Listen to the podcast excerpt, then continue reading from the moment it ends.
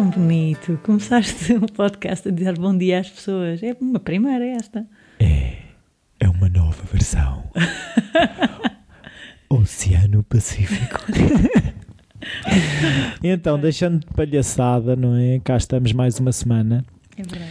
E, como sempre, pergunto-te, Anitta, o que é que trouxeste para o cardápio de hoje? Olha, eu pensei que me podia ser interessante falarmos de aprendizagem não linear. Pensaste que podia ser interessante, mas não é. Mas é disto que vamos falar, se não te importas. Tudo bem.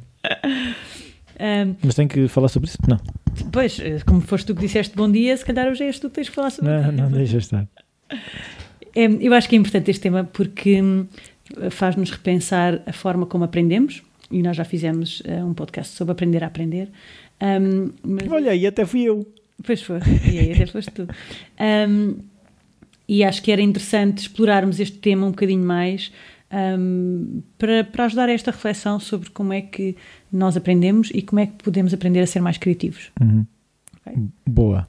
Então, a aprendizagem não linear é, existe, é um conceito que existe em oposição à aprendizagem linear, lá está. E a aprendizagem linear hum, é a dinâmica base ah, que fundamenta um bocadinho o nosso sistema educativo. Ou seja, A, B, C, D. Exatamente. Nós vamos aprendendo do mais fácil para o mais complexo, numa sequência ah, lógica, ou que alguém considerou que é lógica.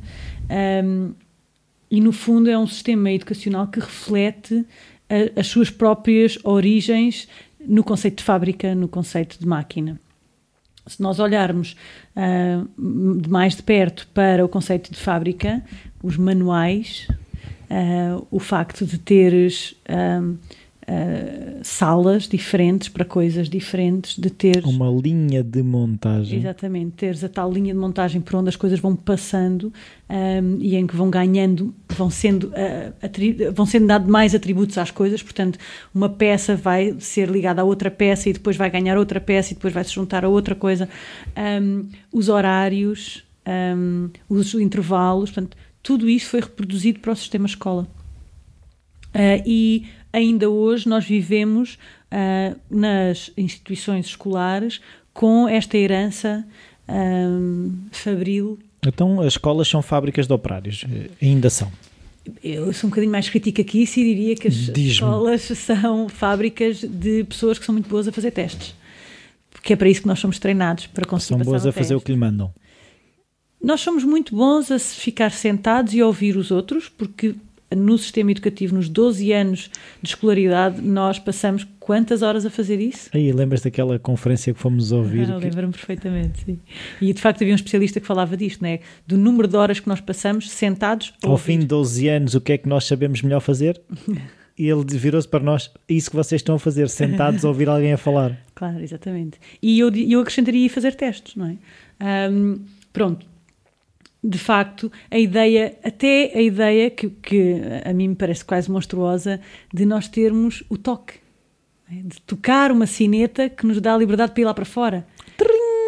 Ahm, É um release quando, command. quando, quando é? termina a instrução. É um comando de libertador. instru- Exatamente. O facto de ser, dos conteúdos serem produzidos em massa para as massas, não serem ah, especificados. Hoje em dia já há, obviamente, outras pedagogias e já há outras ah, práticas nas escolas, e ainda bem, mas ainda assim, tudo está muito desenhado em torno desta dinâmica.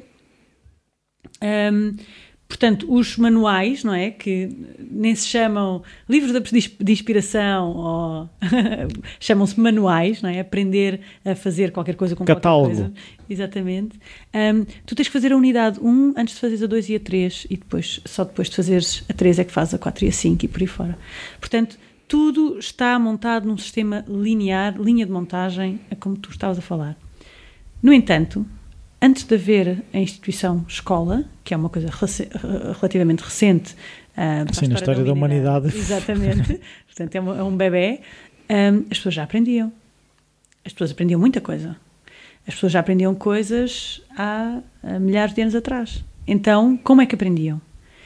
E ah, hoje em dia hum, há uma teoria que defende que de facto as pessoas aprendiam de uma forma não linear.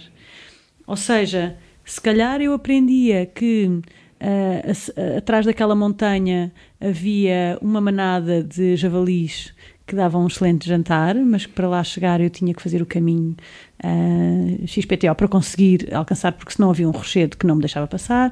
Uh, eu sabia onde é que estava aquele arbusto que tinha aquelas bagas mais gordinhas e mais deliciosas para o pequeno almoço. E que se fosse atropelado pelo javali, eh, provavelmente ficava magoado. E sem bagas, e perdia e as bagas. bagas. Um, então as pessoas não aprendiam a nadar e a caçar e, e a coletar alimentos de uma forma linear, não havia salas de aula. Não, havia, havia a lição 1, nem a lição unidade Como caçar um, javali. Nem módulos, nem o toque. E as pessoas aprendiam, não é? Então, uh, acreditamos que o ser humano consegue aprender. Oh Maria, já estou atrasado para ir à caça de javali. ah, mas fecha a porta do abrigo. não, a verdade é que um, esta forma de aprendizagem tem uma base neurológica. Uh, as nossas redes neurológicas um, são muito mais próximas, de, lá está, de uma rede do que propriamente de uma linha. Portanto, um, nós também não pensamos como se quando, quando, lemos um texto. O nosso pensamento não decorre numa, numa imaginária página em branco em que as linhas vão definir, tu vês as letras a aparecerem uma, uma frase a seguir à outra. Nós pensamos várias coisas ao mesmo tempo, nós misturamos ideias ligamos e conceitos. Ligamos conceitos com imagens, com cheiros, com, com sons. E, portanto, tudo está muito mais interligado e é tudo muito mais complexo do que um sistema meramente linear. Um, e a vida, como o nosso cérebro, também está cheia de. Não linearidade. Exatamente, e de ligações e de nódulos e de sítios onde há muito congestionamento de coisas e é confuso, e outros sítios onde as coisas são mais afastadas umas das outras e é mais fácil de compreender. Então a pergunta é: será que uma escola baseada num sistema linear nos ajuda a compreendermos a nós próprios e à vida à nossa volta e ao ambiente à nossa volta que não é de todo linear, que é até muitas vezes simplesmente ocasional, Sim. que é que ocorre por acaso, quer dizer, como é que nós como é que nos ajudam a gerir tudo isto com um modo de pensamento que é linear e que pode ser muito limitativo. Sim, só que a questão aí é, é, aquela coisa que é como, como é que se passa informação a 30 miúdos ao mesmo tempo se não for de forma linear. Uhum. Uhum. É uma questão de logística. Esse, esse é o problema.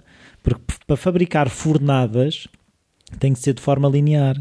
Claro, isso levaria-nos à questão de porquê é que temos que educar fornadas. Sim. Porquê é que todos temos que saber o mesmo. E porquê é que temos que todos progredir à mesma velocidade. Exatamente. Porquê é que eu tenho que fazer a escolaridade obrigatória em 12 anos. Enfim, e isso agora é uma, é uma discussão que está em aberto e que eu acho que é muito válida e, e, para a qual também não há uma resposta única e linear, lá está.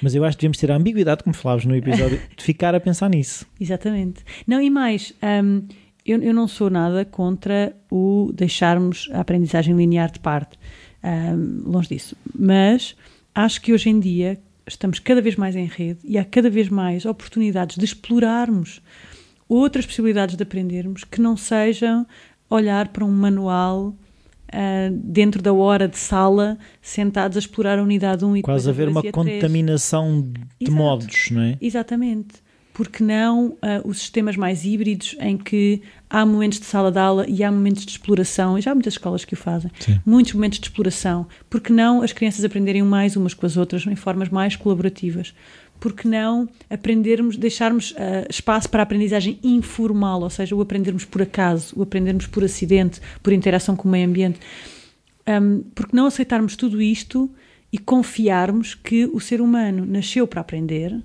não consegue não aprender, mesmo quando não está motivado para aprender uma coisa, está com certeza a aprender outra, e, e, e com essa confiança olhamos para o ser humano como alguém que, independentemente da sua idade, pode ser mais responsável pela sua aprendizagem e pode ser mais o condutor da sua aprendizagem, mais do que ser conduzido por um processo que é altamente limitativo. Sim.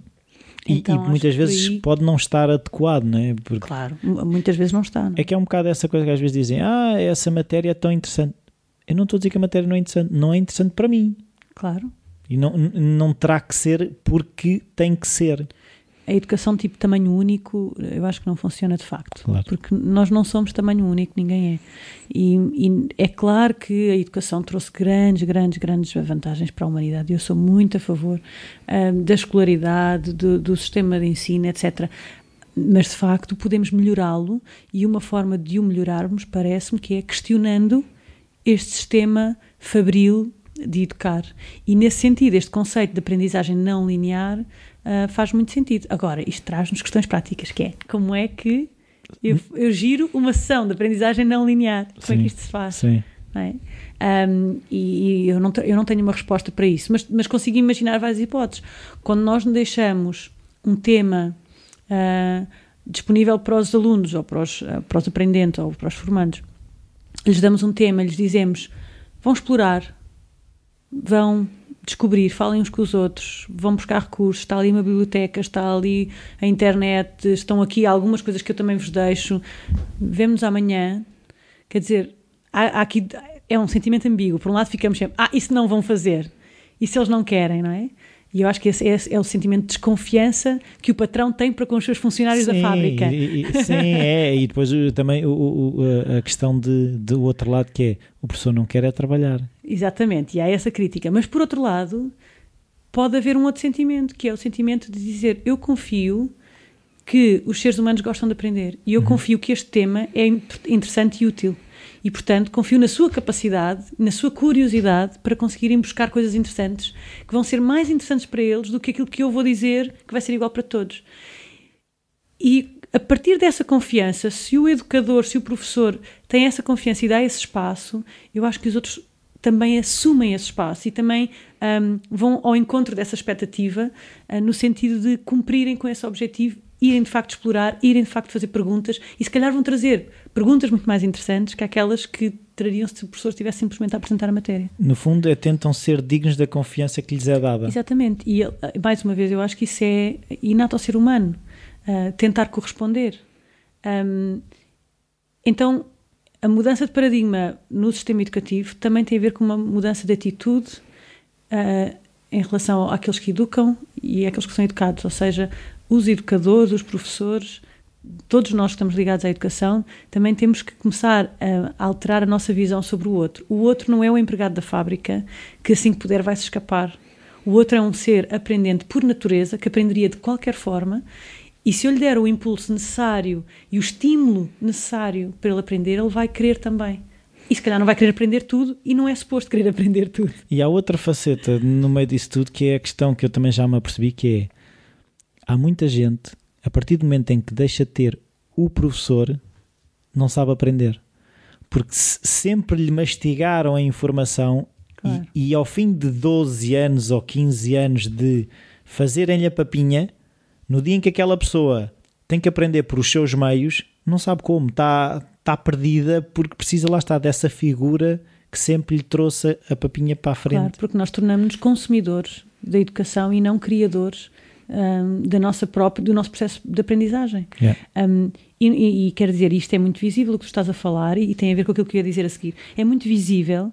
Um, muitos empregadores queixam-se que, de facto, quando têm uh, jovens a trabalhar consigo no seu primeiro emprego. Não têm iniciativa. Não têm iniciativa para aprender ou para irem buscar outra coisa. Esperam que lhes digam o que é que têm que fazer, como é que têm que fazer, com todas. Eles só têm que cumprir a tarefa.